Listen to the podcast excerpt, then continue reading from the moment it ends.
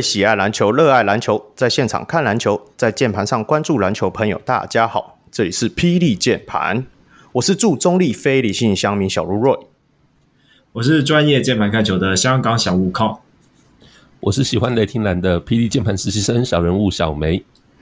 嗨，小梅，海控，今天真的是录音起来有点瑟瑟发抖啊，为什么啊，控？我现在是跪着录音的，跪着录音。我们终于请到了，应该算是我上半季就是在节目里不断提到的那个男人。好，那我们就赶快介绍他们出来。传说中 CBA 的 Legend，然后 A K 篮球博士，那霹雳键盘上一季最喜欢谈论到的话题人物的那个男人。就是现在钢铁人的篮球营运长郑志龙，龙哥。那个主持人还有各位朋友，大家好，我是阿龙郑志龙。嗨，龙哥。Hello，啊，我想问一下，篮球博士这个名字的来源是怎么样的？就是当上一季你们和就是在领航员的时候，就一直听到什么篮球博士啊、篮球精灵啊什么样子的。那我是觉得说蛮有趣的，那你可以讲一下篮球博士这个名字是怎么来的？好，那个时候是我，呃，一九八五年吧，呃，台湾的亚青杯国家队的主这个主训，当时请了一个外籍教练叫 John Nealon。那那个时候呢，他也算一个年轻教练嘛，然后带着我们青年队国家队的青年队。那那个时候当然。外国人就是要跟我们要沟通的时候，每个人都要有一个名字嘛。但有时候中文对他来讲比较拗口啊，所以他有时候会放英文或者放他比较熟悉的。那我刚好在练球的时候，那个时候呢也是喜欢耍吧，打这个这个打球喜欢耍，那耍的成功率也不高，所以就被他骂。他说：“你以为你是 Dr. J 啊？”后来那个时候开始，他就慢慢的叫我 Doctor Doctor Doctor，觉得叫的还蛮顺口的，所以那个时候我的 Doctor 就是在那个球队的一个外号，就这样开始。然后慢慢的离开了那个亚青队之后呢，朋友们开始也会开始有的时候就会叫我 Doctor Doctor。然后到了台湾的直男 CBA 成立之后，那个时候球队的行销部门想要把每一个人。塑造一个形象，所以那个时候他们也有听过，有一些教练跟球员私底下会叫我 Doctor，然后了解来龙去脉之后呢，等于我在红国队的那个那个的名称啊就被定为篮球博士。所以以上做简单的报告。不过我我觉得龙哥的这个外号是真的蛮符合您的形象啊，因为就是那个。不管外表帅气帅气的，然后很睿智的感觉，在场上的表现或者说决策也是非常聪明，所以我真的觉得很符合你整个人的人设了，对不对？对啊，可没想到这么威的绰号竟然是有这样的起源，所以，所以我们那时候后来开玩笑讲说，绰号不能乱取。我我们有些学弟进来，我们也是想跟他取个绰号，有的叫卤蛋啊，有的叫大饼啊，这些很奇怪的外号，后来都打不出来了。对啊，外号很重要。对啊，就要像你们的钢铁坦克王柏智，对不对？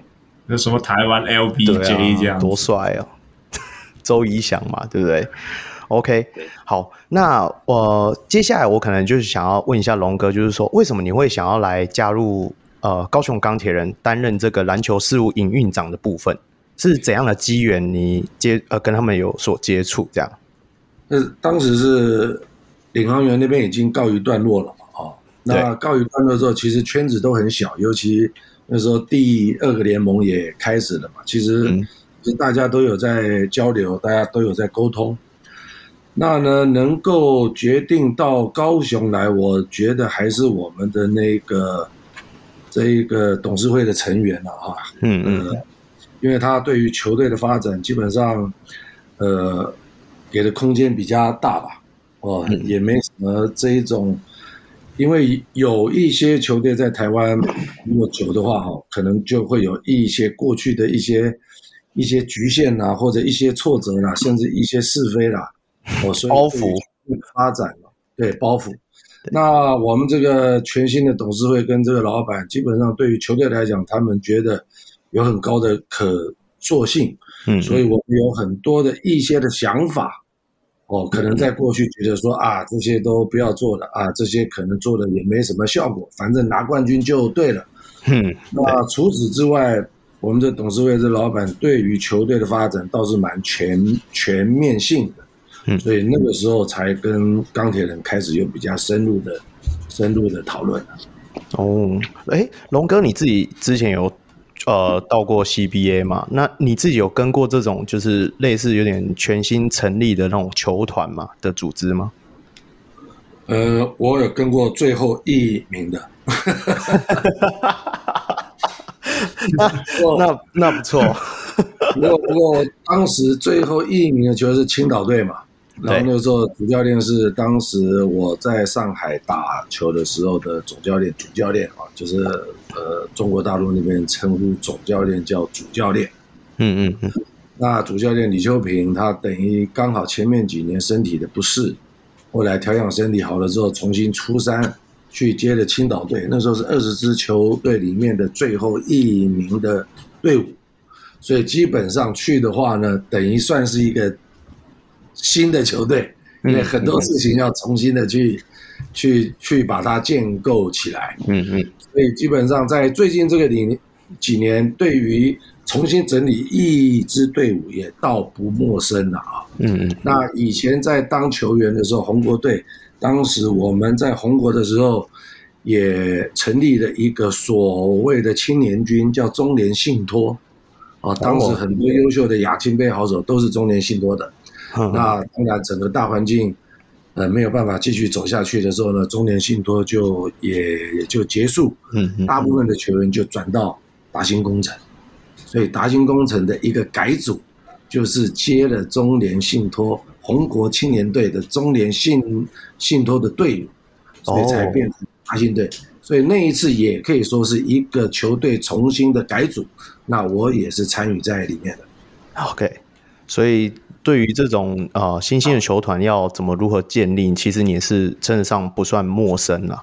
是?是，OK。那我想问一下龙哥，就是那你最近是在忙一些什么？毕竟因为现在你就相对来说不是在第一线去当那个教练嘛，那你现在目前的工作内容？就是叫篮球事务营运长，那到底他的工作内容是什么？又或者是说，现在这个休赛季你在忙一些什么？就是要为要怎样去为这个赛季去做？好，我这样子讲哦，就是说我分两个层这个层面来讲哈，一个就是说先来定位一下何谓篮球事务营运长，这个其实在台湾大概也是第一个有这样子位置的。一个球团的组织啊，对对对，其实这个在欧美国家的职业运动团队里面，这样的位置其实是不陌生的。因为什么呢？因为作为总教练来讲，在过去台湾的球队的组织运作，基本上昨天的事情、今天的事情跟明天的事情，基本上都是由总教练在安排。因为当时的总教练的。你能站到一个总教练的位置，基本上大概都有个三五年的时间，可以去实践你的这个理念跟想法。所以，不管是短期的、中期的、长期的，基本上都是总教练来负责。可是职业运动产生之后呢，除了球队的文化各方面啊的建呃建立的战绩是很重重要的，战绩一、一不好。首当其冲的可能就是总教练，必须要做一些调整。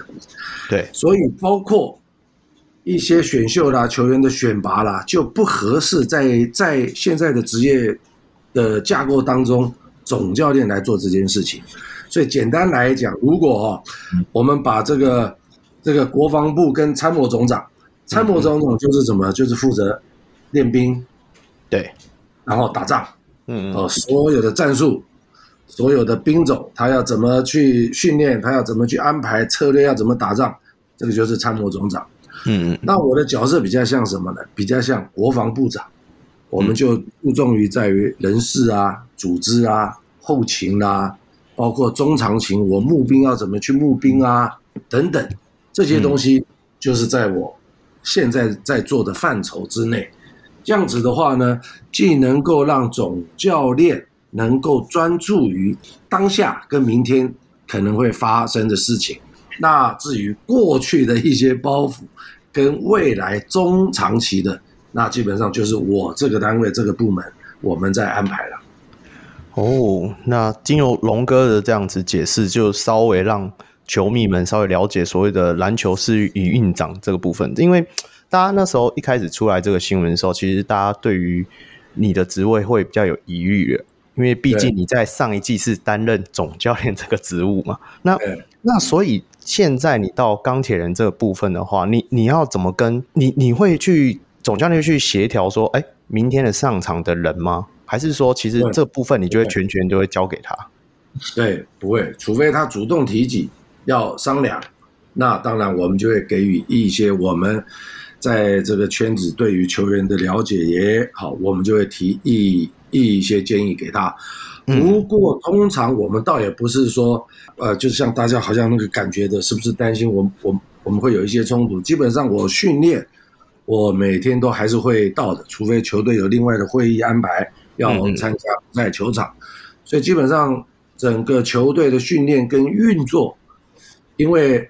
人事跟组织的运作方面，这边是我要去确认的嘛。嗯嗯。所以，所以基本上在训练的过程，我们算还掌握的蛮清楚的。平常训练前、训练后，基本上都会聊聊天，交换一下训练的情况跟状况。哦，其实这样子的组织架构，说不定未来是呃职业球团可以走的一种方向啊。因为毕竟以前台湾篮球的圈子，就像刚刚龙哥讲的吧，比较小，那人也比较少。不只是观众，就是后勤的单位也是比较小。那可能总教练就要负责的项目就很多啊，他可能要去 care 说，哎，这个球员的伤势恢复怎么样啊，或者怎么样。那现在就有这个新的一个全新的一个角色出来的时候，相对的总教练他可以负责的呃部分就可以比较单一。那相对的他就可以比较多的心力是真的在赛场上。对，那我们接下来应该可以。就是进入我们的下一个单元，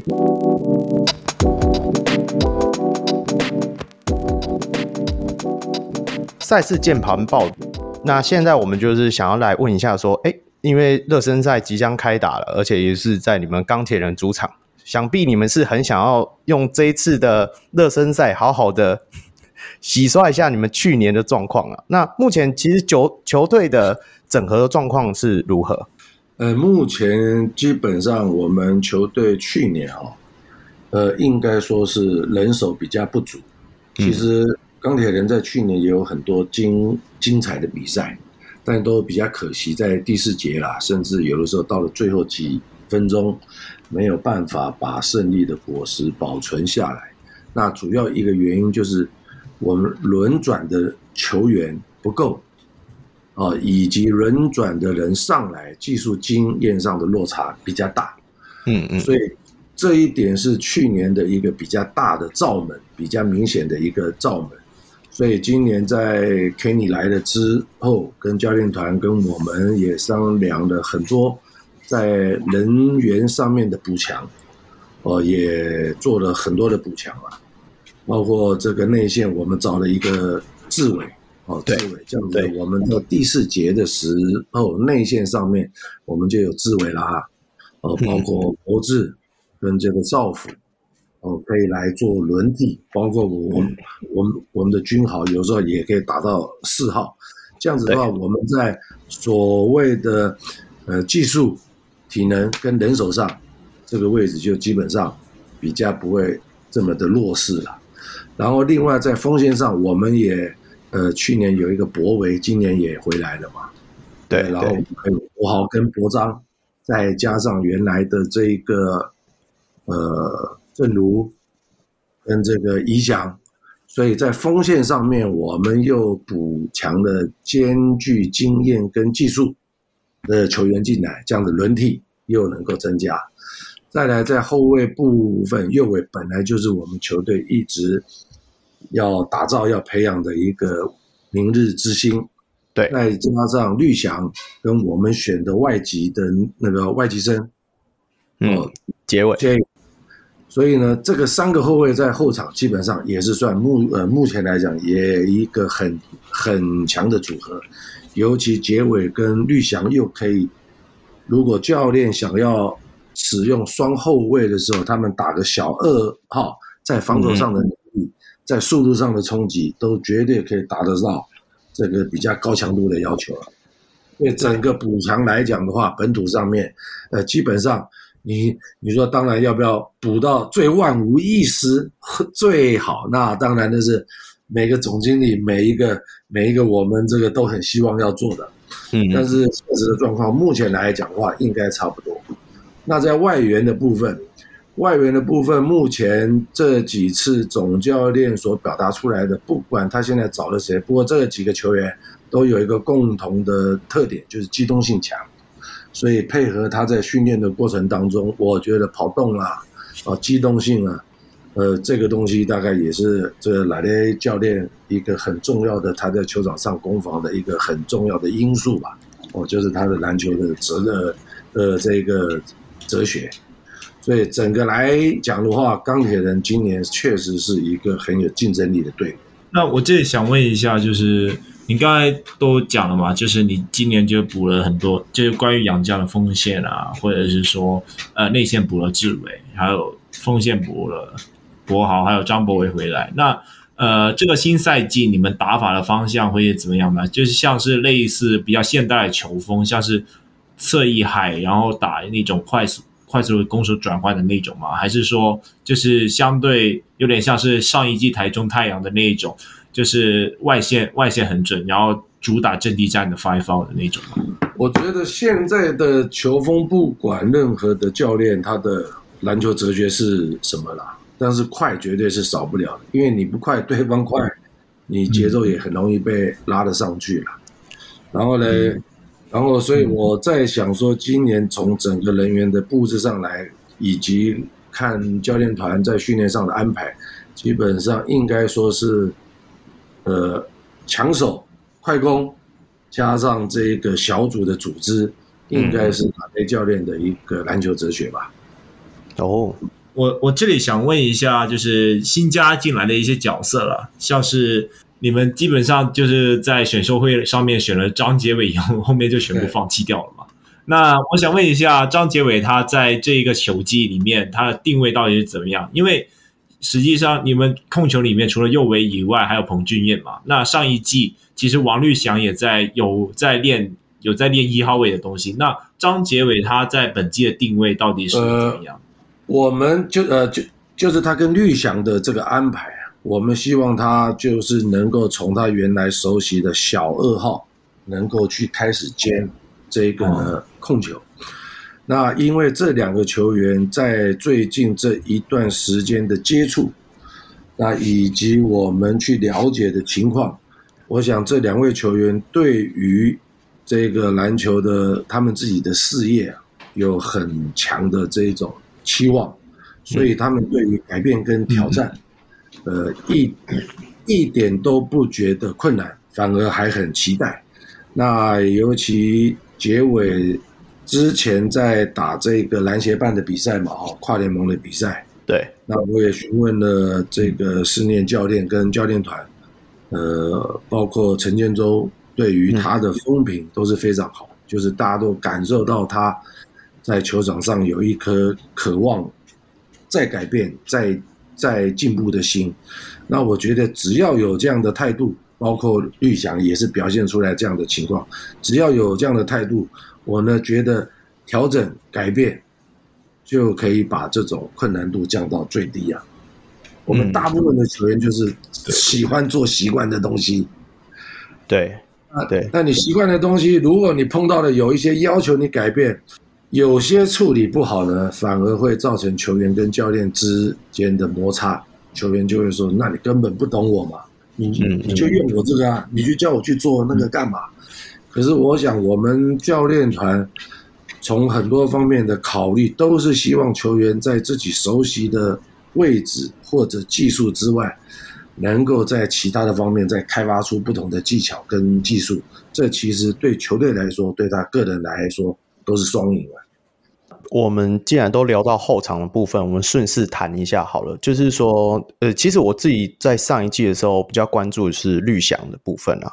那因为王绿翔可能在上一季打比较多，其实还是偏二号位为主了。那就是说，接下来可能在新的赛季的时候，他的他是不是可以再往一号去练习？那你自己在就是在私下在训练的时候，你有看到他有？可以能够成长成一号的一些，呃，就是算他对的可能性吗？有啊，包括他跟结尾是一样啊，因为绿翔打球年纪虽然轻了一点啊，就是跟正如他们比，虽然是有一点差距，不过我看他几次的训练，这一阵子的训练，他的场上的经验跟他场上的一些判断啊，嗯嗯，基本上还算蛮。蛮稳重的，蛮成熟的，所以这一点是我觉得对他转型，我是还蛮有信心的。OK，那最后我想要问一下卢哲义啊，卢哲义他其实也有上过我们的节目，所以 所以要问一下，那卢哲义提对卢哲义他就是上一季因为就是啊吕正如有一段时间就受伤嘛，所以他就有点就是。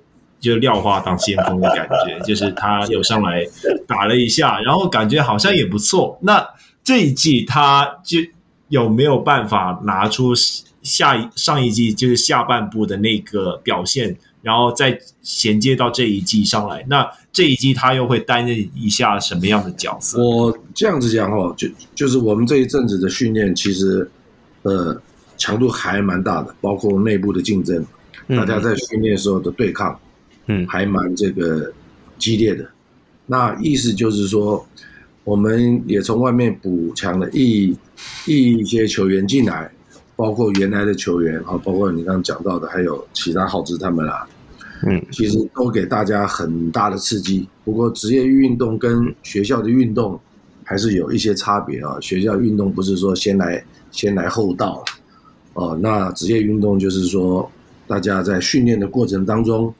能够去做出最好的表现，去符合教练的预期，那我觉得这一点就是要让大家自己去拼。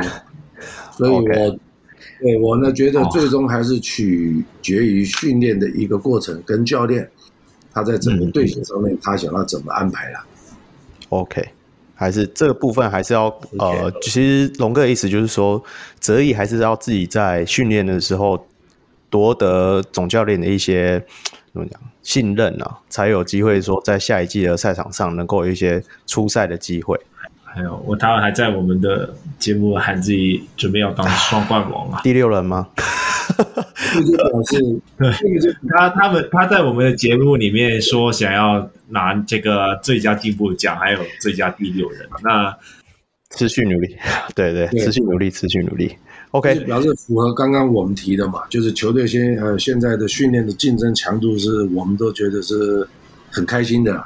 嗯嗯嗯，对啊，其实钢铁人这一季的补强是真的是你们真的是除了富邦以外，真的很夸张的一个 球团了啊。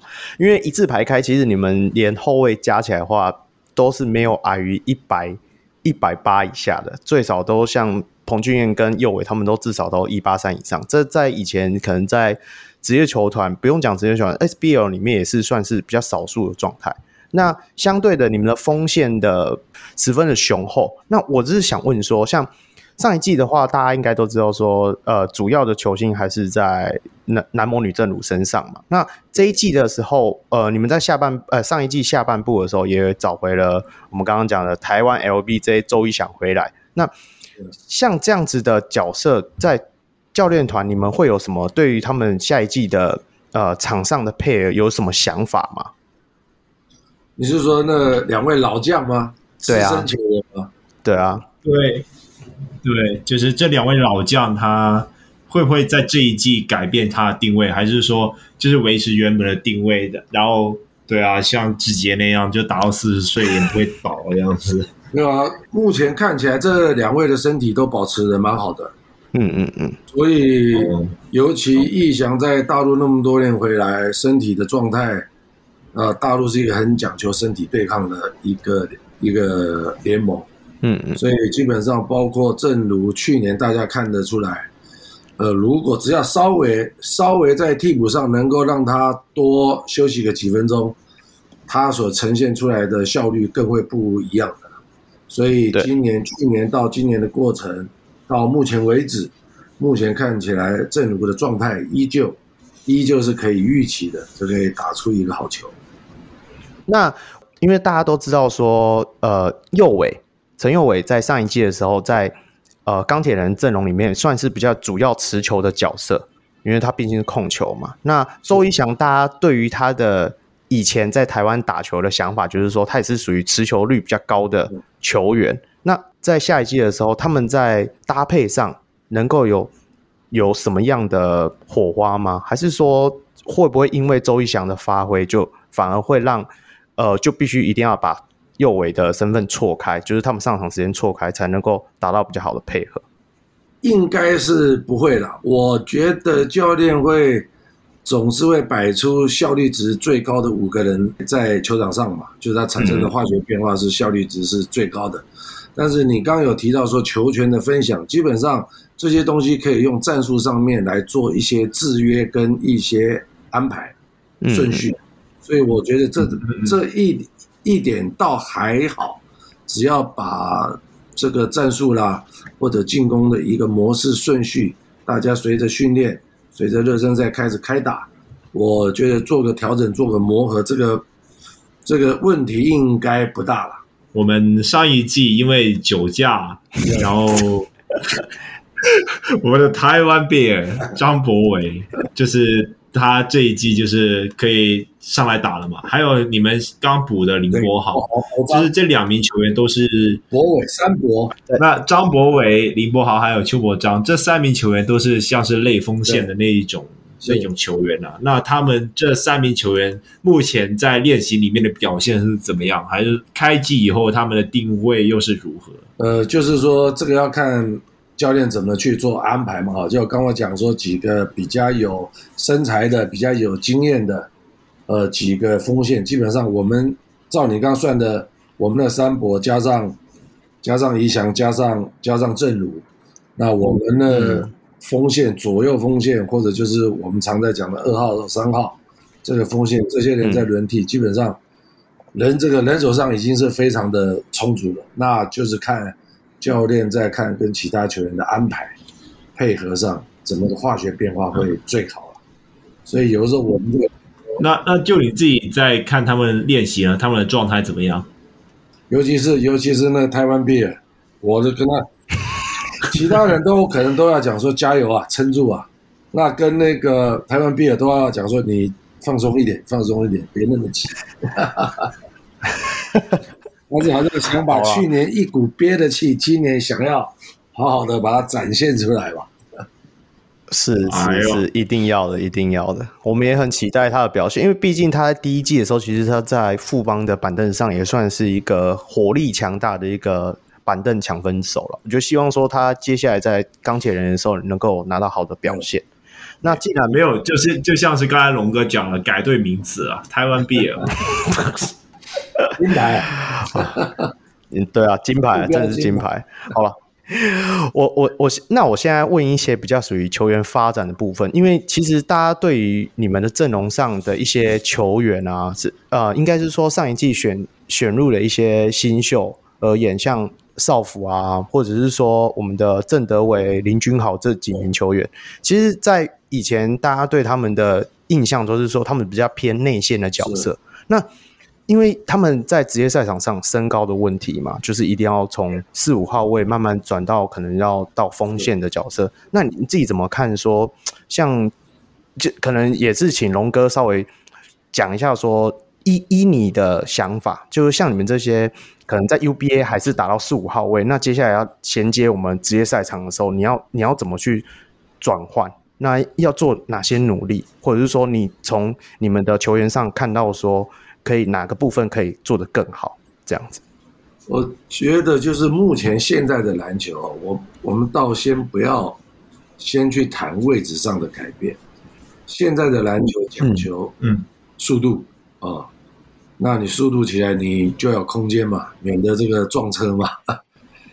对对对对，空间是怎么来的呢？从进攻上来讲，空间就是从你的投射能力到哪里，那你就可以把防守的范围扩扩大到哪里。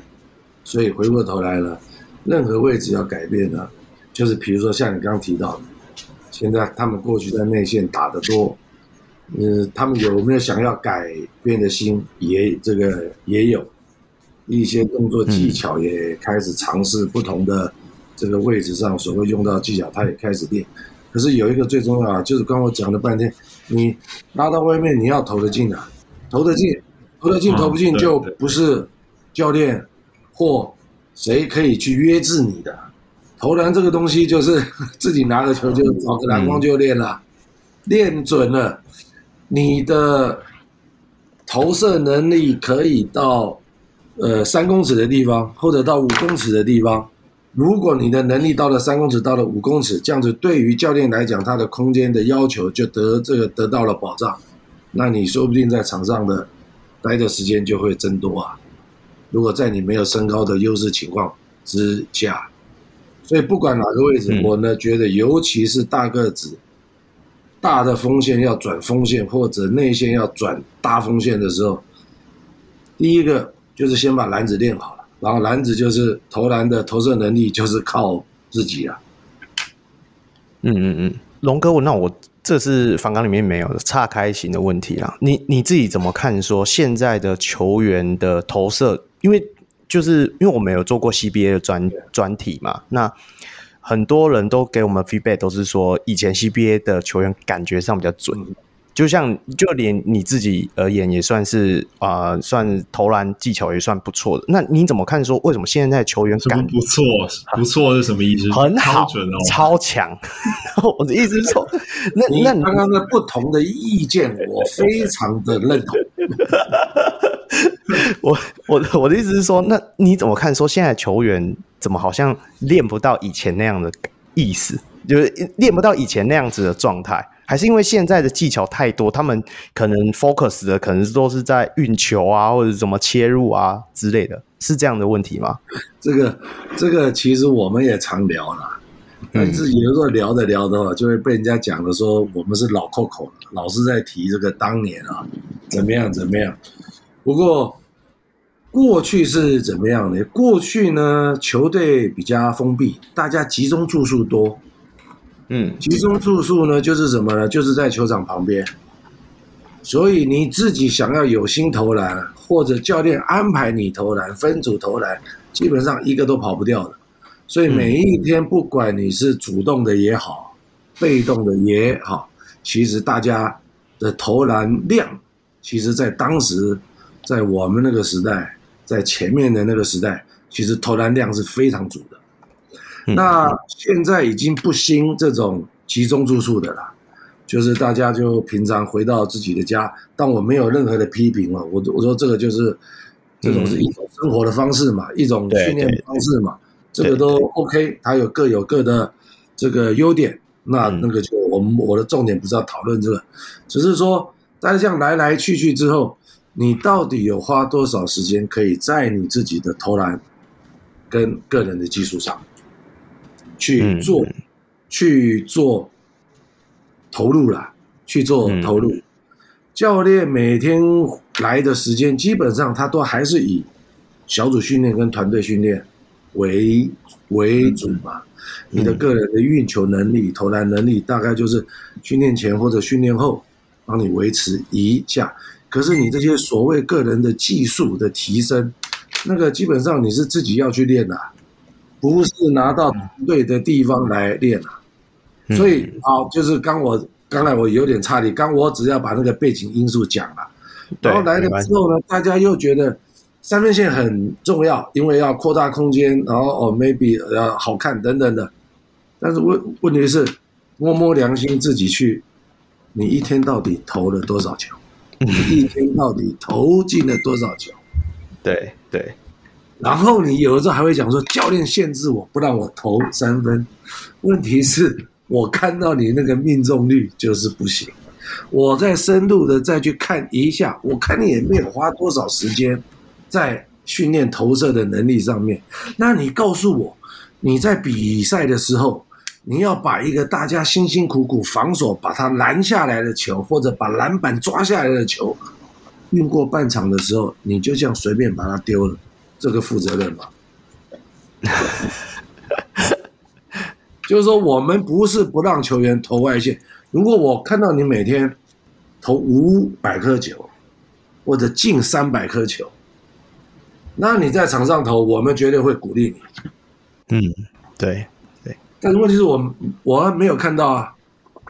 团队训练完回回去了，自己事情还蛮多的。这这是普遍性啊，这个不是只有我们就对啊，普遍性。我们在做教练私底下沟通，真的是真的是普遍性。所以龙哥，你还是会觉得说是量的问题，而不是因为训练的技巧问题。投篮的量是这样的，两个了啊，一个是你找到好的空档，也会保障你的命中率。对对对对，再来一个，你本身要有准度啊，准度是什么呢？量变产生质变。在投篮的这个方面是讲求量变产生质变，就当你到了投了一万个之后，你每天只要维持近一百个，基本上就够了。嗯，可是你从来没有上到一万个的量，然后你每天来给我维持一百个，你永远产生不了质变，就是那种看天吃饭了。嗯嗯嗯嗯，今天连进三个、四个啊。就觉得这个球技好像工作任务完成了，你还有三十场球要打嘞，你可不可以每天保证的给球队输送三到五个三分线？哎，你们会不会觉得？你们会不会觉得？怎么会找了这个老头来跟我们训话？不会，不会，不会，不会啊！没有，没有，我我因为因为我目前自己也在练那个三分，那龙哥有点 讲到我的感觉，对。好，那那想问一下，就是刚好谈到投射的问题嘛？对，那就是啊、呃，这个最近啊，就是大家都是在酸台湾的罚球怎么样怎么样的。那实际上，台湾就是投丢罚球的人，其实实际上他在其他地方的命中率也蛮不错的。那呃，我想问一下，就是龙哥，你对于这个部分有什么想法吗？就是说，为什么台湾球员好像罚球就有点落槌的？对啊，特别钢铁人去年的罚球命中率是第五名，那你们这这一季应该要更要 能够把握这上面的分数吗？那你怎么看这台湾的球员罚球的问题啊？这种就是训练啊，就是一样啊，你罚球跟任何的投篮是一样的。这个就是你的量要足，当然罚球还有一种是心态了，因为你说平常的投射在这个动态的过程当中啊，可能造成球员的思考比较没有那么多的空间去考虑进还是不进。可是当你罚球，就有一大部分的心理因素，除了自己量要重的时候，这个就是两种嘛。当你量准了，你的信心也就开始跟着增加嘛。哦，对不对？所以这两个是相辅相成。当然，罚球就是有一个全场停下来，所有人看着你，给你时间，给你喘口气，看看你能不能把球丢进。这一点确实是在心理上，呃，球员如果平常的功夫没有准备好，他站在那个罚球线的时候，他的波动是会比较大的。其实这跟心理层面也是有相关的。那我我、哦、这时候我又要插一个问题，那个那龙哥，我想问，或者没关系。龙呃，那个龙哥，我是想问说，那你自己会觉得说，因为我也是有听过球迷嘛，大家都会讲，就会觉得说，哎，我们现在的球员的心理素质真的跟以前比起来有落差，你会有这样的感觉吗？呃。我觉得心理素质，因为我我我在这个地方我不是专家啊，但是就是也有跟很多的教授交流探讨过，对，就是说心理素质这个东这个东西，当然心理学有很多的这种评判的啊，哦，甚至增强啊心理这种的方法。不过我我们聊到后面比较土的一个方法，就是说，其实你对于那个篮球的热情够不够？就是当你对于那个篮球的热情够的时候呢，你的专注度，你的受影响的程度自然而然的就会变得非常棒。嗯，然后你对于这一项东西呢，你就会有更深刻的连接感悟，那那个东西就在你身体里面。那我要提的是什么呢？就是说现在很多球员站在篮球场上，他是真的为了这颗篮球而产生的那个热情，产生的那个内在的动机是我要去达到某一些目标。所以，我必须要把这一场球打好，等等的，还是说，他是感觉到站在这个球场上有很多人欢呼，薪水也还不错，我我就大概他的眼界只有到这里。嗯，你们这样有明白我说的吗？我我大概明白，不过。不过现在球员可能对于薪水跟欢呼不加稍微有感受，以前我知道是没什么感受了。以以前的球员可能应该要这样讲。好，在过去这个 SBL 的时代，纵使虽然最低潮的时候，一个球员的收入大概也有打得到球的啊，四五万到六七万、七八万，他是跑不掉的。对，这个跟社会上其他的行业比较起来，也算不差，应该还算不错。但是问题是，这一行他走不久啊。对啊，对啊，所以很多的球队会让球员去兼差。当然，这个对于他专业的篮球上的投入肯定会受影响，因为他的时间、他的身体跟他的思维会分去做两件事情。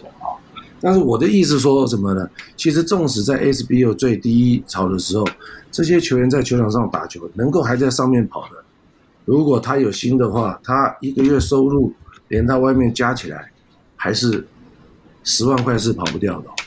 嗯，所以所以还是回过头来嘛，啊，你是来利用篮球的，还是你真的对篮球来，真的是有那个 passion？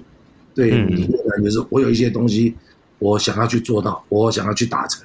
我想要去挑战，这个就是我们在讲的。你对于篮球这颗篮球或者这个篮球赛，你的在你在你的体认，在你内心的那个体认到底是什么了？那我们觉得很有相当一部分，我不要说大部分，有相当一部分是为了那个掌声跟为了那个薪水来。所以这一部分的人，你叫他要多花时间。或者要在他有一点伤的时候，或有一点困难的时候，再坚持下去。基本上，我们这几年大概都可以看得出来，哪一些人是真的心想要做这件事情，哪一些人是觉得，哎，这个价还不错嘛，我拿到，我为什么不拿？这样子会不会离题太远？不会，不会，不会，不会，不会。我们我们吸收到不错的知识，因为这种想法是真的，我们自己球迷讨论是没办法讨论出个结果。当然，还是要你们打过，甚至说像龙哥这种是看过曾经的辉煌，然后现在在新的世代里面的呃眼界更是不一样。那我延伸一下你刚刚讲的热情的部分，那属于激发球员热情的。这个部分是你目前的工作之一吗？就是在钢铁人球团上。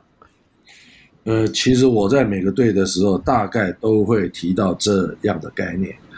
我说，不管球队今天篮球的这个大环境是是是荣景还是低潮，嗯，但是如果大家是还是把这一行饭当做一个主要的收入，请不要把付钱的那个人当做傻瓜。因为我是因为钱赚多了，我就必须要干嘛干嘛，所以你们就有机会来分享他企业上成功之后的一些对社会的回馈。我说大家要很认真的去对待这个，不管是我过去在呃在在整顿达兴，就是后来达兴开始，一直到我在台湾大。一直到去年，嗯，包括我在大陆的时候，跟有些球员的沟通也都是如此，包括在领航员也是如此，嗯，包括这一次来了来了钢铁人，跟几个球员也有私底下聊过，包括跟我们这个也是很看好的那个，大家去年很看好的博智啊，王博智啊，大家对他批评也很多啊。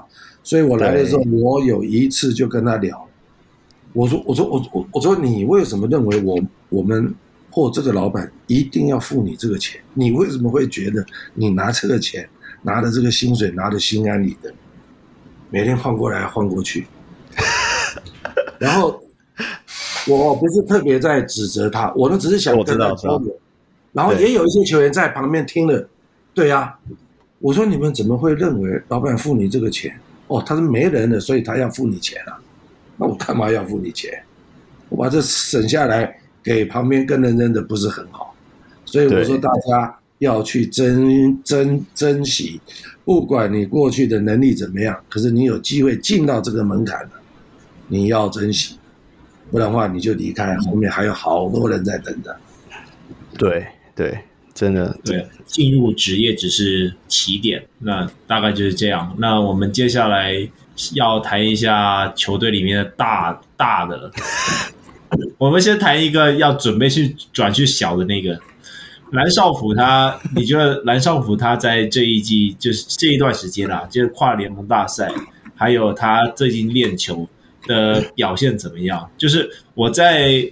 我在他在跨联盟大赛的那个比赛里面，我看到他其实打蛮多禁区的，那呃三分投射也有，那只是比较可惜的点就是说，其实他禁区的效率真的蛮好，但是无奈就是基本上等洋将到了以后，基本上他这些技巧都没有办法用，那就只剩下三分外线的投射。那你觉得蓝少辅下一季他能够为钢铁人带来什么？呃，就是少辅，其实我认识他也蛮多年的，嗯，因为我从大陆回来之后接的中华队去菲律宾比赛，他也是我一个球队的队员，嗯，所以那个时候其实对他的了解，他的训练的态度，基本上这个都很好，应应该也可以说是在训练上面的投入啊，是球队前面几名，不过球场的现实就是这样。因为他这个身材在职业场上，尤其是允许两名职业呃外呃外援在场上的时候，他的这个角色就非常尴尬，嗯，非常尴尬。那那那这个就是没有办法，啊 这是要调整的。就是刚我又回过头来了，我每天看你团队训练是非常的认真啊，然后呢，对对，如果你要转型，然后呢？你好像把把很多事情都做了，可是转型你最重要的投射能力，可能不能再往外拉拉的更远？其一，其二，你要怎么去说服你的队友跟你的教练，在你在场上的时候，你的三分线空档出来的时候，他要把球给你，就是你的三分命中率。难道是场上最高的吗？就是球员有的时候你要去想，就是你在场上要怎么争争得你的一席之位，不是只有依照自己想象的去带着钢盔往前拼、往前练，而是你要知道在大环境里面，我这样的球员，我的技术特点，在大环境里面，在这个球队里面。我的生存空间在哪里？你这个要从这个角度去想，不是只有我练的最认真就 OK 了。嗯，对对，OK，那我们再跳一个啦，我们跳一个林志伟到林志伟的部分。呃，那林志伟是目前啊，我怀疑他比杨绛还要高。那没关系，那 没，因为你们找的杨绛看起来都蛮矮的。因为那我这里想问一下林志伟，他因为我就我所知他是没有三分线的威胁的嘛？那呃，目前来说他的定位是怎么样？就是像是一些篮板保护啊，他会是球队里面篮板保护的重点吗？还是说他只是帮忙卡位，然后让杨将去抢？那他在防守端的一些定位是怎么样？志伟这几年他发展出来的技术特点，他的中距离，嗯，的稳定性越来越高了。嗯，那另外他的加入呢，让我们的杨将的变化就有可能推到四号到三号，嗯，所以就会造成我们三到五号的平均身高基本上是超过两百多，嗯，所以这个也是可能是呃老雷教练当时教练团当时在找外援的一个很重要的考量吧。OK，就是把平均的所以志身高推高伟他应该不会。志伟他不会只有做苦工的苦工的这一个这一个这一个的角色，当然他在防守上必须要承受起很大的责任，啊，尤其在防守篮板上面。可是，在进攻上，他可以游走高低位或在低位的两侧游走，让我们另外两个外援有更大的活动空间。这一点也是应该也是志伟来了之后可以带给球队一个。一个可以可以看得到的变化。OK，那接下来我们还是要把进度稍微往下推一点。那我们接下来聊聊就是你们的洋将好了，因为 本土的部分其实大家都聊的差不多了吧？那呃几名老将，我相信吕正儒应该下一季还是一样的准啊，这个这就大家都不用担心的。那我们的宜祥的话，就希望他真的找回他以前那种可以。坦克切的状态，我也是很期待了。那我我我现在是比较疑惑的是，因为当初你们官宣第一位洋将就是 Mary Harris 嘛，那大家对于他上一季的印象，就以我因为因为他在你们是上一季他第一次出赛，好像是在富邦主场那一场嘛，我有在现场看，我只是觉得说他持球率是真的很高，然后感觉上。这样子，下一季的到来会不会影响你们场上的一些像本土像右维啊，或者是说像我刚刚提到的周一翔啊这表现啊，对吧？因为那个杨将的持球率那么高的话，那他们会不会没办法做配合？还有就是说，你们为什么会想要第一个就先续约他，而不是 Brown？哈里斯是基本上是这个。去年就在球队嘛，所以他跟球队其实球员对于他的能力都还是蛮认同的。那我就像我刚前面讲的，这个因为去年球队整个组成呢比较比较冲突啊，比较那个大家呃一个不同的团队来自不同地方的人，所以整个的主轴啦、原则啦，在组队方面比较没有一个整合啊。那呢，今年比较不同，所以我想，不管从教练团，不管从球员的内部的沟通，我觉得哈里斯就是像我刚前面讲到，在一些战术上的制约，包括沟通磨这个磨合，呃，不会让他在球场上的时候觉得其他四个人都要站在旁边看。呃，之前我们也跟这个台南嘛钢铁人打了一场练习赛。我觉得配合的也还蛮好的，就有这个有的时候事情是这样啊，你有的时候觉得老外太多，可是可是当你球队进攻熄火的时候呢，你又很希望一个老外可以帮你解决任何的事情，所以我觉得就是磨合吧，这个也是考虑到考量到我们球团包括教练团，我们怎么样的来持续的做一个沟通啊。让这个化学变化能够产生到最大。嗯，空，接下来换你，下一位。我说，好像你这样的一个暗号是叫他要出招了哦，要叫他出招了。没，我们我我们今天很收敛，讲认真的。没有，我在想说，哎、欸，你们钢铁人这边蛮奇怪的，就是。那个本土的四五号位全部要转成三号，然后现在你们找来的洋将全部三四号位，现在要变成五号这样子。呃，我现这里想问一下啦，就是你们这里找了三位洋将，那三位洋将都是六十九寸，大概就是一个小前锋到大前锋的身材了。那呃，其实就是完全没有完全没有就是就是大洋将的情况下，所以。你们觉得这样子的打法是就在台湾这种地方，基本上每一队就是有配置大洋将。那呃，为什么你会你们会选择就是把全部锋线都选来？你不会怕就是可能类似和本土球员重叠到，或者是说扛不住对方大洋将的问题吗？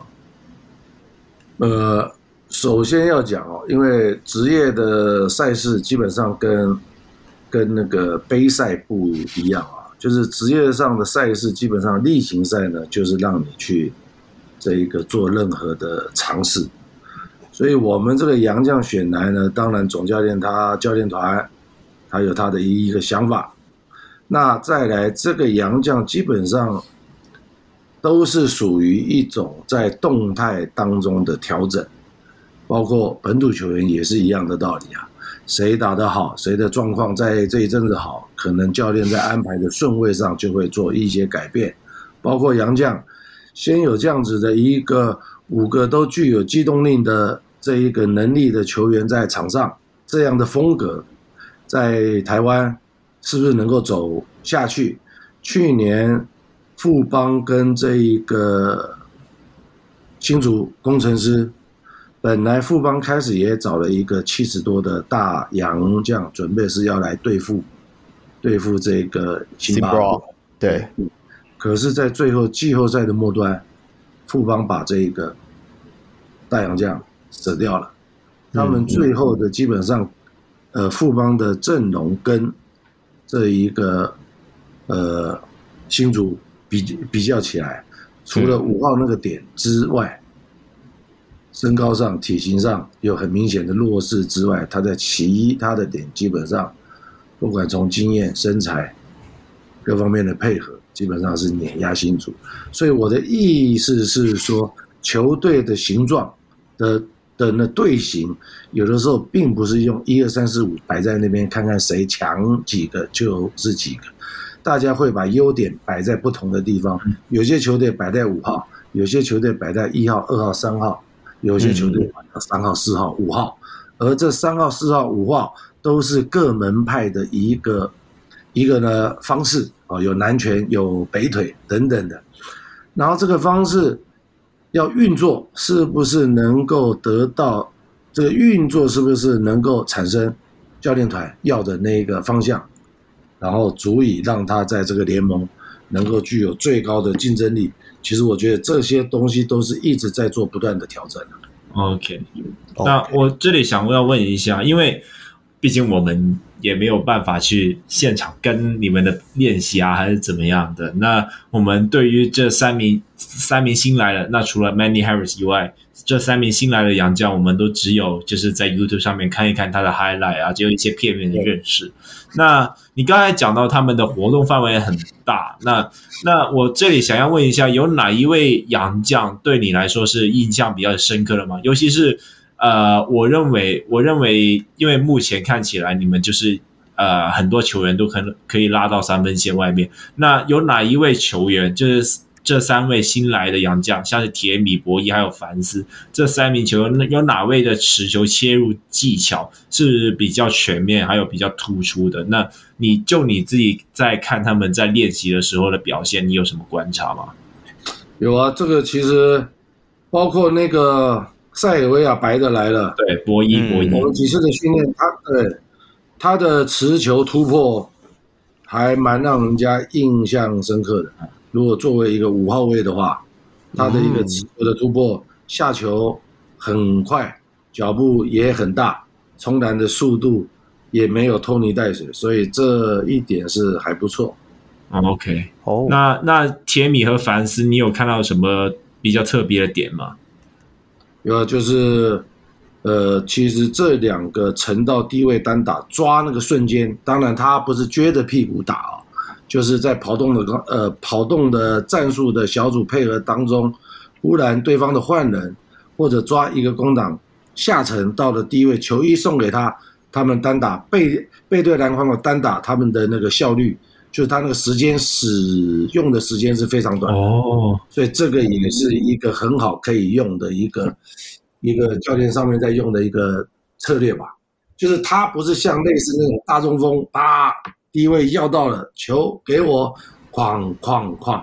他们不是属于这种低位单打，他们就是在跑动当中下去抓到一个抓到一个位置，球一来，他他他两次三次在两三秒内就把它解决掉。他们这个能力是还不错的。哦，难怪难怪你们会把就是不不需要大洋将，因为说真的这一种就是就是矮内线啊，矮内线他们追求的就是那个低位单打那个。把错位吃掉速度了，那就让对方比较不好包夹，就是这样看起来反而把大洋将找上来，反而会有点卡住了那个空间。难怪你们这个这个是我们目前是朝这个方向在做，哦、但不表示未来队形是不会改变的。OK OK，好不好？所以有了那个。免得这过了两个月，你们访问我的时候又你要抓我语病。不会不会，我只是觉得说，龙哥刚刚在讲大洋将那个低位的时候，我一直想到某一队，某一队有三支要一直这样打。我没有讲谁，我没有讲新竹那个封城封城没有封城封城。你这样你这样讲的话，就是说，即即便到了赛季中期，这四名洋将也不确定两个以上留下来吧？就是。你们在赛季中也有可能会去找没有没有，我并没有说几名，我只是说从过去的运作，每一个职业球队，他并不是在一开始的时候就确定的，对，就是把所有的队员全部都确定了，对，因为刚开始的时候，包括本土球员也要 run 啊，也要试啊。嗯，对啊，对啊，对，就是大家谁跟谁的配合化学变化是最好的啊，这些东西都是要经过实战经验才能有办法去拿捏到的。有的时候你，你光看自己的训练，光看录影带去想象他跟他配好像不错，可是可是万一两个人的思维模式完全不一样，你也配不起来啊。那这里再讲一次啊，就是签到合约不代表是终点啊，职业球队只是开始而已啊。对，就是你今天投不准三分线，并不表示你明天就不会准。你继续加油。不是控我，我才讲说，我们做过洋将这种东西就是免洗筷啊，这是第一点。第二点是，说明等一下书豪哥觉得说香港，哎，不，说明书豪哥觉得那个高雄的天气比较好啊，他说不定有意愿想要回来啊，对不对？OK 了，OK 了。好了，那这里稍微问一下龙哥好了，就是纯粹你自己的意见，你不用考虑任何人，像是什么 Kenny 哥啊、拉雷教练啊，还有谁谁谁，什么阿森的，不用管。那你这个，那你这问题就很明显了，就是挖洞给我跳。没有，没，不是挖洞，我们问你的建意见。对 对对，那下一季的先发让你自己排，你会怎样排？这个我倒真的还没想，其实其实很多啦，这个我真的没有办法回答你，倒也不是我顾虑哦，我我这我真没顾虑，因为真的是要看，现在我们的打这个打球的人，包括两个洋将在里面，我们基本上可以打到十到十一个人的，所以这个主要还是要看，嗯，你的着重点在在呢哪里啦，就是就是教练团到底要。把这几个人塑造成啊，你明白我意思吗？就是说这个我，我懂我懂。那那龙哥，我把问题缩小一点好了，因为其实大家我会提出这个问题的原因，是因为大家对于你们阵容上，就是哦，不管讲 Mary Harris 或者是陈佑伟或者是周一翔这三个人来而言，你如果是你的话，你会派哪两个打先发？因为现在我们对于你们阵容的连结，就是说，呃，如果右伟。周一翔或者是吕正儒都先发的话，那 Mary Hayes 请来就有点浪费，因为你不可能让一个洋将打替补。你、啊、你大概懂我的概念吗？对啊。那如果 Mary Harris 上来打的话，那宜翔、右伟跟吕正儒，那你又要派谁先发？如果是你的话，宜翔跟正如这样子经验很优秀的球员，包括技术。他们的这个年纪从板凳出发，不见得不是一件不合理的事情。哦，所以我为什么刚讲到说，今年我们锋线补了一些人进来，那个让整个的阵容其实有很多的选择，倒也不是说什么是最好，因为篮球就像一个圆嘛，篮球是圆嘛，只是你要从哪里去启动，你要。这样转还是那样转，其实他就是在那个圈子里面，就是那个 circle 里面去运作了。嗯，所以如果你把把把把年这个年轻的冲的摆这个摆上先发，配上两个外援，这也不是不可能啊。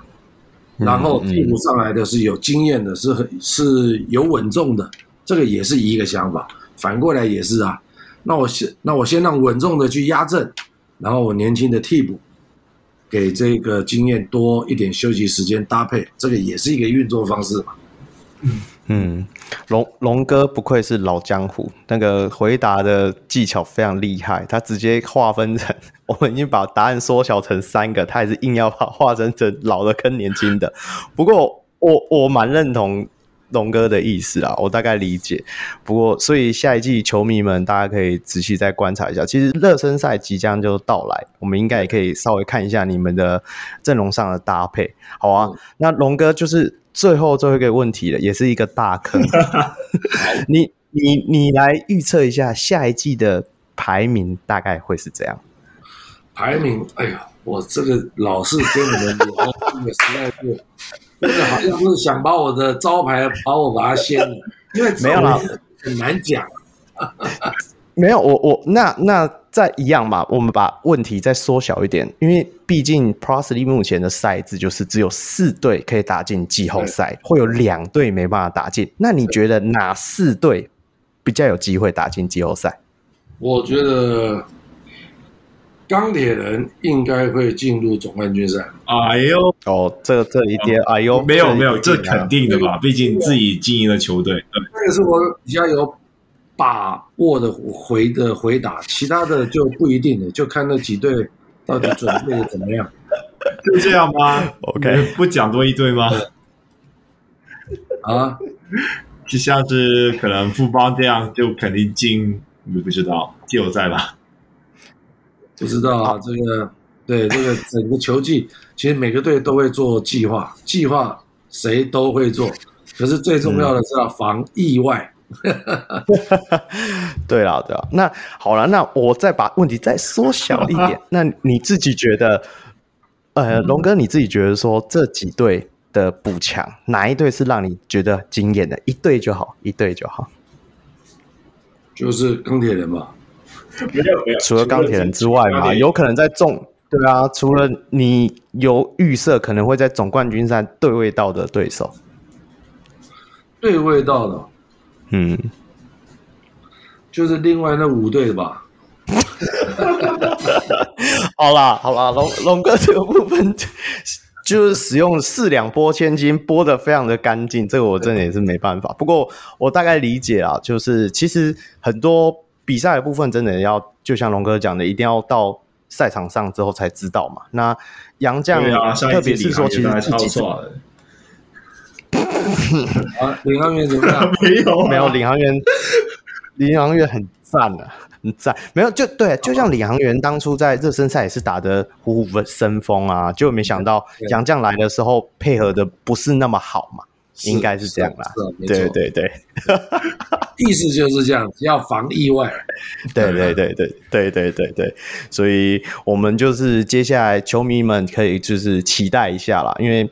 哦，我们这集上线的时候应该是在十月大概五号的时候，哦、那十月八号的时候跟九号就会在钢铁人主场打我们 Plus League 今年唯一一场的呃算热身赛的部分。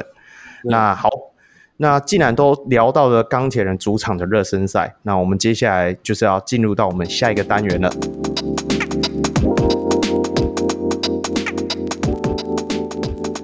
我们下一个单元就是理性会客室，那我们来跟 终于要请刚静音很久的 钢铁人的公关志哥出来陪我们聊聊了。那呃，聊聊我们钢铁人在高雄的在地经营的部分。OK，嗨，志哥，嗨，大家好。我刚刚听了蛮久，那 都都一直没办法出声，不好意思，不好意思。等下，哎，龙哥。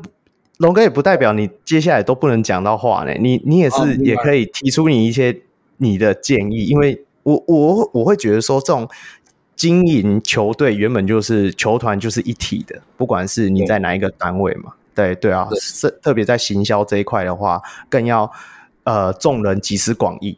那我就是想问一下说，嗯，志哥可以稍微透露一下你们下一季的球队形象大概会是怎样的状态吗？呃，可以啊，就是因为我们其实是去年才就是加入 Fast League 嘛，第二季。那刚来这个城市，我觉得就是，我觉得我们一开始的设定就是说，当然我们就是要有一个高雄人的精神，这样嘛。那我觉得到这个地方，大家可能都还在认识我们的阶段嘛，这样。那我们第二季其实就是像我们开始这个季季后补强非常多嘛，就包含。补强板凳深度嘛，那所以我觉得我们第二季的设定上就会是，呃，走一个比较茁壮期吧。就是我们其实有一个比较比较明确一点的的意向，就是说我们开始要为这个高雄这个城市可能要肩负更多的责任，这样。所以我们会做比较多跟跟高雄在地比较有关，包含我们其实去年来的时候。下半季如果大家有印象的话，其实我们比较很很呃比较常着重在一个点，就叫大南方，就要帮人把龙哥请来。我们也是希望呃龙哥可以协助我们在深耕南台湾，因为其实南北失衡这个篮球的状况下，我们是想要扭转啊。我们觉得身为一个高雄的球队，我们是应该要肩负这样的责任。那第一季其实我们还在摸索，那第二季我们就会觉得这个东西我们要再做的更多，这样，所以我们会开始进入比较一个。想要对为这个为这个城市多做一点，然后多付出一点这样的一个阶段，这样。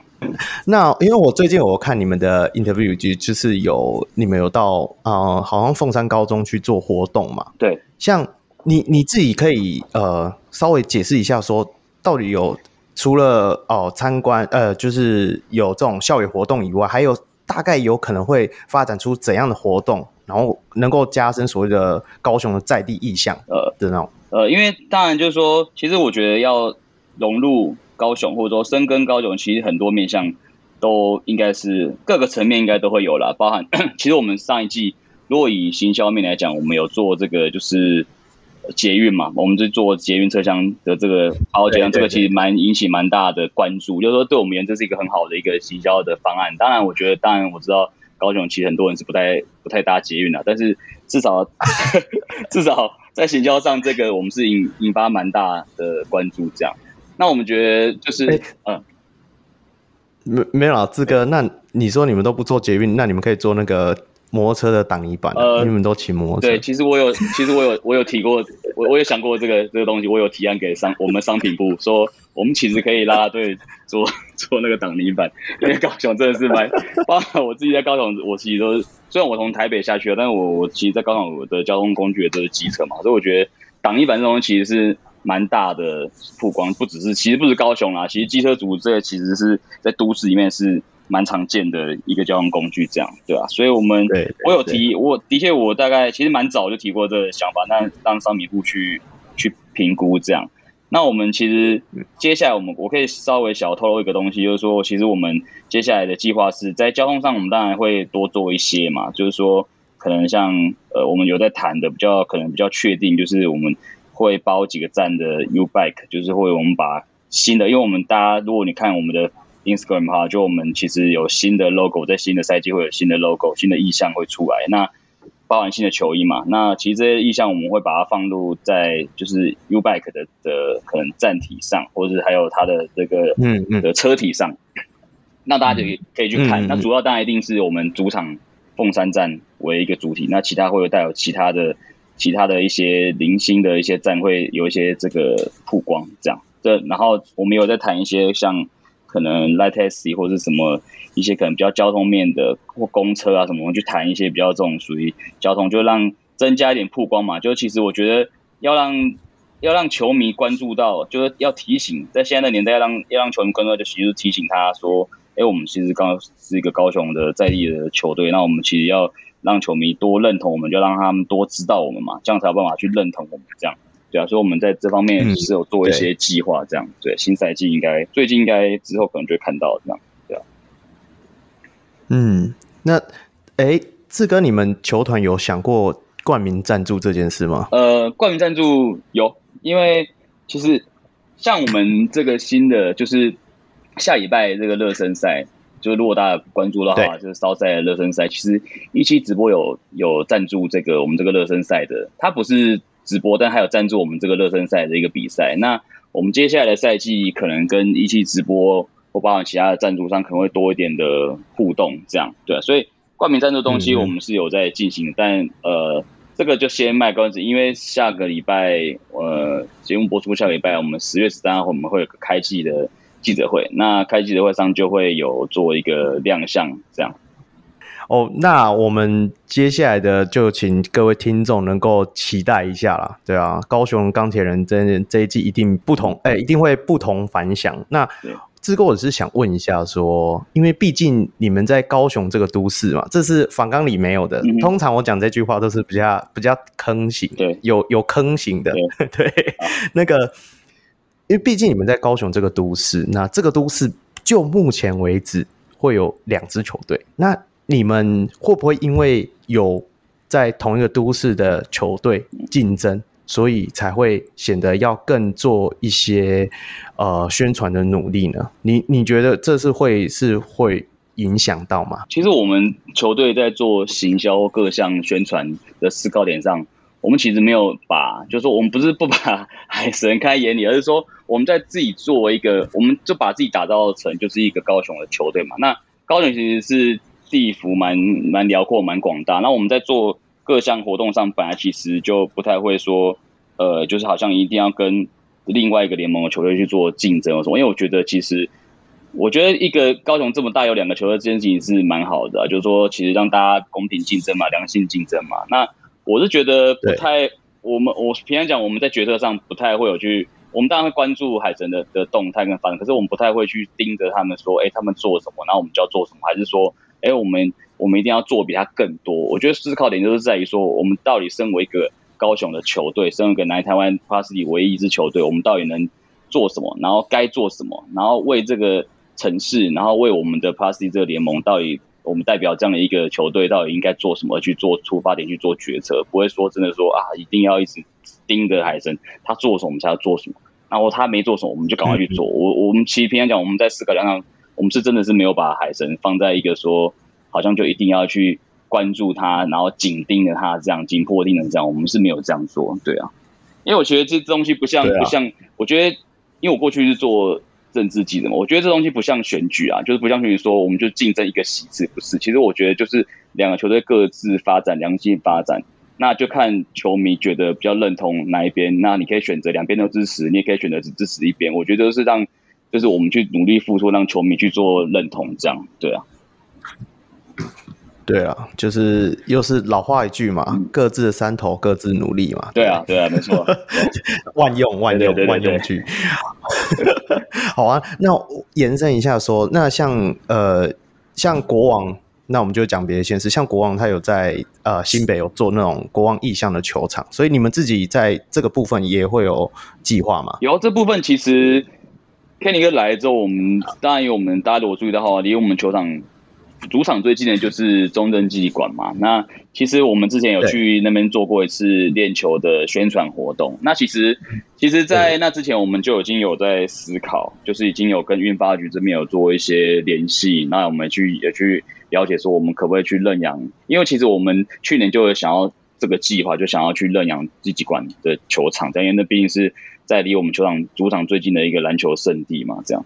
那因为其实蛮多是盈利的，嗯、就所以我们其实这计划就稍微进度有点落后。那那天我们去了之后，其实我们有跟 Kenny 哥有在聊说，其实我们在那边，我们有些想法啦，就是怎么样去认认养那边，然后去把一个一些钢铁的意向放进去。那其实运发局给我们的回复其实是蛮正面，他也是希望我们其实可以去多做一些这样这样的活动。所以这部分之后会进行。对，所以 因为最近事情蛮多，所以其实这东西我们都有想到，就是就是要去做，但是可能需要点时间这样。对，好，那呃，刚刚就不断有讲嘛，因为我们节目上线的时候没多久，就是你们热身赛。嗯、如果你自己作为一个公呃球队的公关，你来推荐球迷的话，到香港，哎，不，到香港，到香港没问题。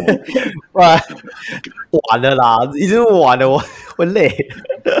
就好，重新再一次，热身赛即将开打嘛？那你如果你作为呃，你要推荐球迷到高雄做那种两天一日游的话，你觉得你会建议做怎样的安排？呃，其实我觉得这个问题是问蛮好，因为我其实不是高雄人，那所以我其实我自己下去就是有点就是像就是一方面在球队工作，那一方面也是想看看怎么样可以旅游这样。那就是高雄现在有个就是台湾台湾设计展嘛，就是是蛮大的一个一个活动这样。那我觉得那边就是因为其实它有个呃算我觉得蛮喜欢，就是晚上去这个大港桥那边，我觉得蛮漂亮。那它其实就在那个博沃特区跟战二库的那个那边对。那我觉得设计展其实弄得蛮漂亮，因为就是我去它那个二十二个货柜。稍微看了一下，然后那边有很多的秀，然后还有一些投射投射灯，我觉得蛮漂亮的。其实我觉得，如果来一趟高雄，刚好这个时候又是台湾设计展的的活动期间，其实可以去去走一趟，这样对啊，我觉得那边是还还不错。那其实如果说真的下来两天一夜，那你大概一天就是看球吧，因为一天两场嘛，大概看球。那第二天你就可以去那边走走看看，我觉得还不错。对啊，OK，那哎，志哥，我岔开，你们现在门票卖的怎么样？门票卖，我我是没有去，因为我们我们其实我们的球队其实就是八号跟十号，就是第一天，因为我们之前热身赛是三三天嘛，第一天跟第三天的，就是我们其实比较关注是这两天了。这两天已经卖，尤其是这两天其实卖也不错，就是尤其是八号了，八号其实是卖的蛮好的这样，那。十号可能其实因为最后一天又是年假最后一天，所以可能有些人可能是要就是提早回去或什么之类，因为怕交通问题这样。对啊，所以八号是卖很好，那九号也不错，十号也不错，但是就是十号可能稍微可能就会受到一点影响，因为我们毕竟十号的最后一场比赛嘛，五点的比赛。对啊，对啊，嗯、但是整个贩售的状况其实是蛮好的，对啊。哎，那你们这一次热身赛进场的会有进场球迷会有没有有什么福利啊，或者是说呃能够拿到什么礼品啊之类的吗？有，我们有一些一些跟高雄在地的厂商合作，或者是餐厅，或者一些什么呃呃餐券啊，还是什么，就其实到时候来就知道，因为我们还是有做蛮多的的活动。OK，好，这就是给听众一点呃。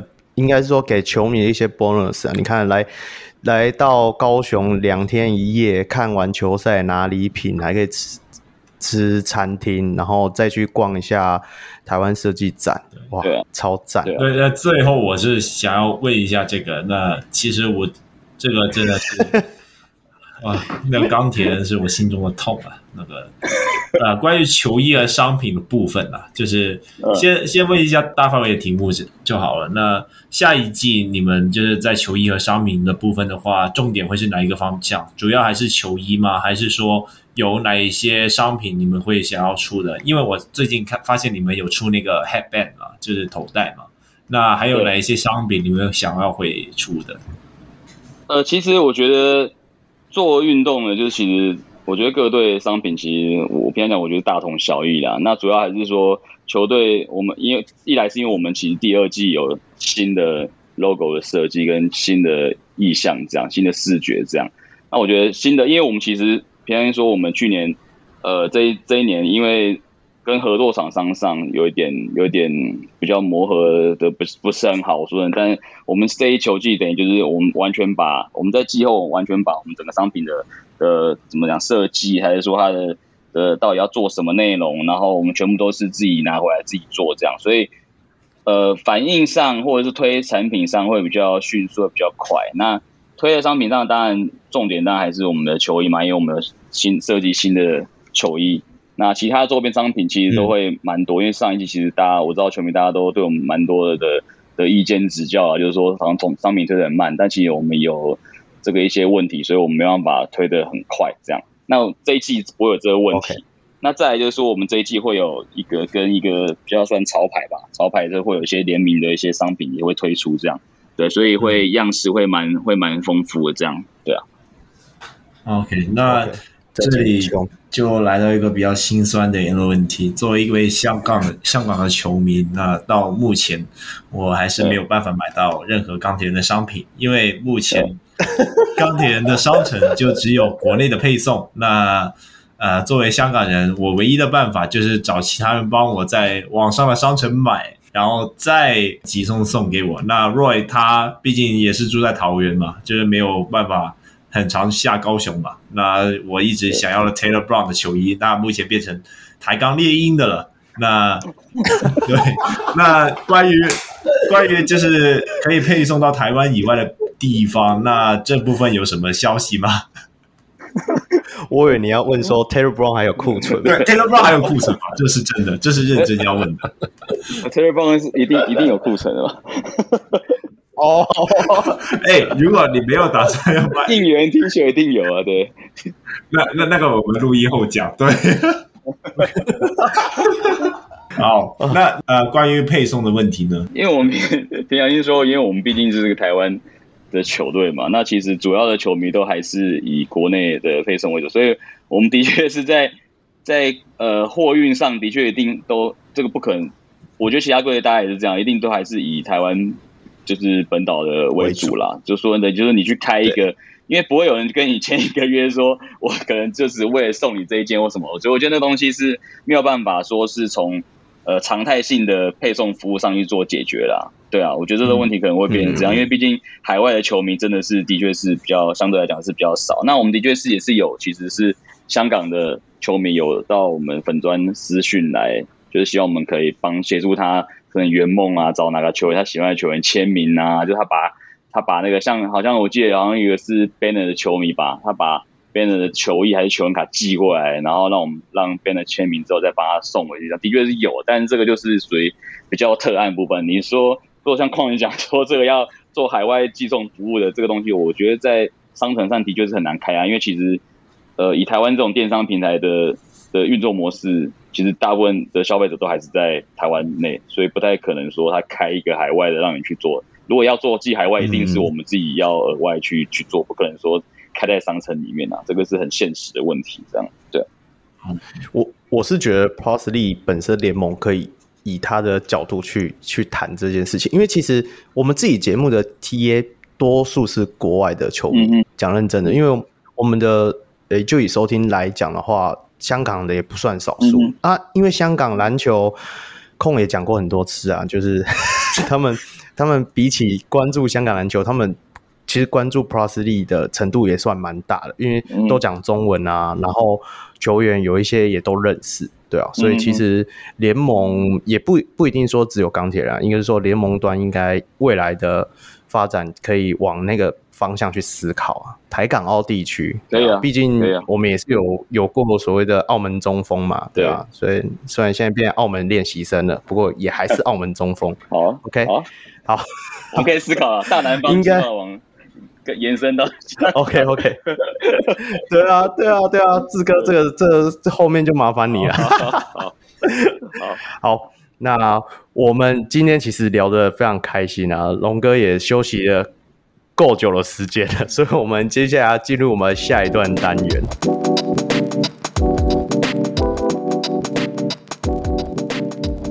就是我们的霹雳键盘敲八下，由小梅。你来解释一下这个游戏。好，今天这个准备的题目厉害了。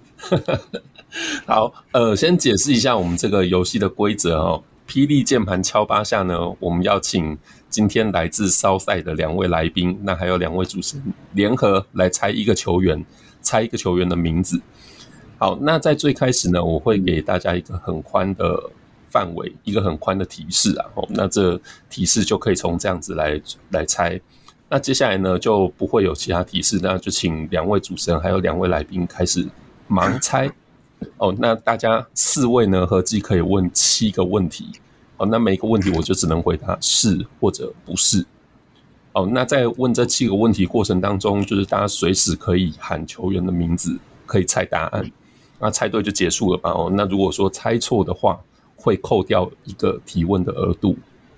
哦，那如果说问了七题，都还是猜不出来，那我们就可以动用黑人哥条款，让大家可以问第八题。黑人哥条款呢，我们希望两位来自骚赛的来宾可以帮我们呼吁一下黑人哥来上我们霹雳键盘的节目，帮我们说点好话，邀约一下黑人哥来上节目。哦，那这样我们就可以问第八个问题，而且我会再给一个提示。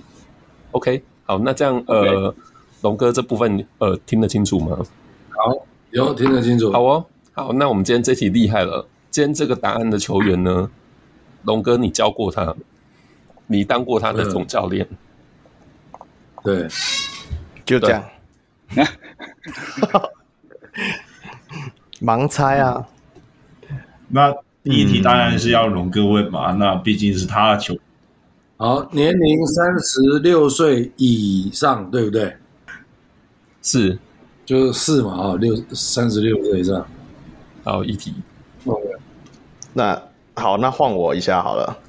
他是还在打吗？现役的球员吗？不一定是现役球员。可是，可是龙哥，你当过他的总教练。OK，OK，明白。然后他又在三十六岁以上。OK，他是他在当助理教练吗？他在当助理教练。好，三题了。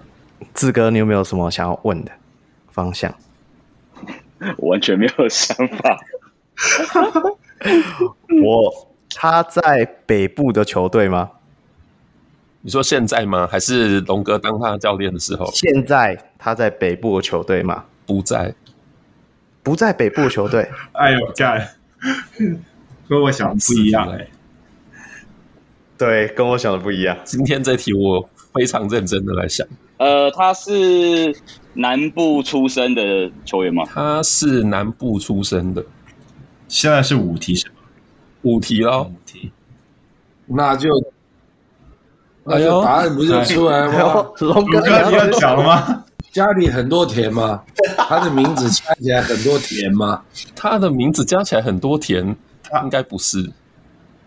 哦，不是哦，你说磊哥是不是？不是，他他一定不会出那么简单的，我觉得。